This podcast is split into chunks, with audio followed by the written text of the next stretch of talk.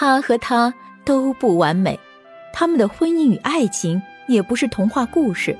但是，即使在那样的灰色岁月，他们对生活始终充满信心与憧憬，对彼此充满爱与尊重。请听中国两百年来最早记载平凡人的生活点滴的晚清作品《浮生六记》，白话版，沈复著作，艾茉莉演播。这一年，和明府因事被免职。我父亲转就海宁王明府的幕府之聘，嘉兴有位刘慧阶，吃斋信佛，来拜访我父亲。他家就在烟雨楼旁边，一间阁楼临河，名为水月居，是他念诵佛经之处，洁净如僧舍。烟雨楼在镜湖中间，四周岸上都是碧绿杨树，可惜竹子很少，还有一处平台，可以远眺。渔船如星辰散裂，水面薄龙轻雾，似乎更适合于月夜观赏。四僧所作素斋，味道甚好。到了海宁幕府，与白门使新月、山阴于武桥同事。新月有一子，名为竹衡，性情沉静，寡言少语，待人彬彬儒雅，与我成为莫逆之交。这是我平生第二位知心之交。可惜萍水相逢，相聚之日不多。我们游览了陈氏安澜园，园子占地百亩，重楼复阁，夹道回廊，其中有座水池，面积很大，桥有六曲，形状甚美。山石上满布藤萝，将凿痕尽皆掩盖，更有古树千株，皆有参天之势。待鸟啼花落，仿如人在深山。这是人工的制作，接近自然之美的典范。我所游历的平原之上的假山园亭，安澜园乃为第一。我们还曾在园中的桂花楼宴饮待客，众多菜肴的气味竟被花香覆盖，唯有酱姜的味道不变。姜桂的品性愈老愈辣，以此比喻忠臣的节操，诚然不虚。出了海宁南门。即是大海，一日两次涨潮，潮水仿如万丈银堤，破海而过。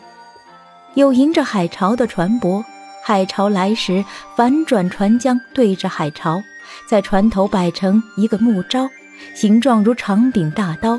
木招一按，海潮分开水路，船随即进入，稍停片刻才浮出。此时调转船头，随着海潮流去。顷刻之间，即是百里。海棠之上有座塔院，中秋之夜，我曾随父亲在此观赏海潮。顺着海棠往东约三十里，有座山，名为尖山，一峰突起，如同扑入海中。山顶有座楼阁，匾额上题有“海阔天空”四字。登塔远眺，一望无际。只见怒涛接天而已。我二十五岁时，因徽州吉西克明府的聘任，由武陵乘江山船过富春山，登兰紫陵钓台。钓台在山腰，一峰突起，距离水面十余丈。难道汉时的水位竟然与此峰齐平吗？有天月夜，停船在界口，旁边是巡检署。苏轼《后赤壁赋》中有说。山高月小，水落石出，此景宛然在眼前。黄山仅见到山立，可惜没有登临一览胜景。吉西城位于群山之中，虽然是弹丸小邑，但民情淳朴。靠近城池有座石径山，从山湾而入，曲折前行一里多，只见悬崖湍流，湿翠欲滴。待行至山腰。可见一方石亭，四周都是峭壁。石亭左侧石壁如刀斧削过一样平整，屏风一般清光润泽，可以照得出人的影子。民间传说可以照出前世，黄巢经过此处时，照出一个猿猴的形象，被他放火焚烧毁坏，所以不能再照出前世。距离城池十里，有处景物名为火云洞天。那里的岩石石纹交错，缠岩凹凸险峻，犹如黄鹤山桥的绘画笔法。但是整体显得杂乱，缺少章法。洞内的石头皆为深红之色。旁边有一座寺庵，甚是幽静。盐商程虚谷曾邀我游览，并在这里设宴。宴席中有一种肉馒头，小沙弥凝神注目于此，于是给了他四个。临走时又给他两元番银酬谢。山僧不认识番银，推却不受，告诉他一枚番银可以换铜钱七百多文。山僧说附近没有变现之处，依然不受。众人便凑了铜钱六百文给他，才欣然接受了。第二天，我邀请同行的人携带酒具再去。老僧嘱咐说：“先前小徒不知吃了什么食物，因而腹泻，这次请不要再给吧。”由此可知，吃惯了梨货等野菜的杜甫，难以受那肉味，实在是令人感叹呢。我对同行的人说：“做和尚。”必须居于此处偏僻之地，终身不见不闻异物，或许才可以修真养静。若是居住于像我家乡的虎丘山，日暮所见皆是妖童艳妓，耳边萦绕的皆是弦索笙歌，鼻子所闻的皆是美酒佳肴，怎么能够身如枯木，心如死灰呢？离城池三十里有一个地方，名为仁里。正举办花果盛会，该会十二年举办一次，每次与会者都以所种植盆花参赛。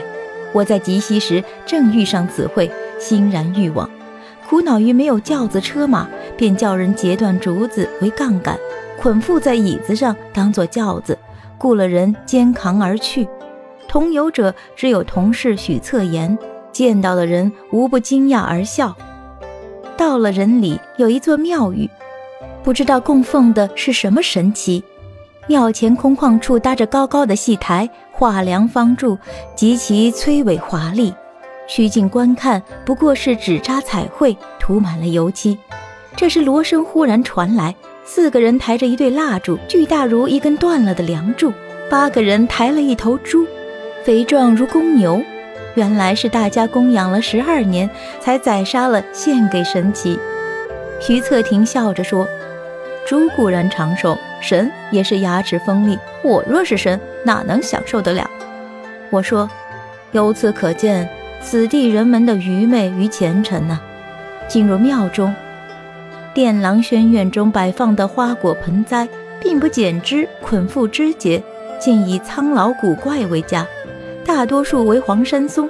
接着开场演起戏剧，人流如潮涌而来。我与许策亭便毕身离去了。不到两年，我与同事相处不和，就拂袖而去，离开吉西，回到了苏州。本集播讲到此结束，感谢您的订阅与收听。喜欢本作品就请关注主播爱茉莉，我们下集见。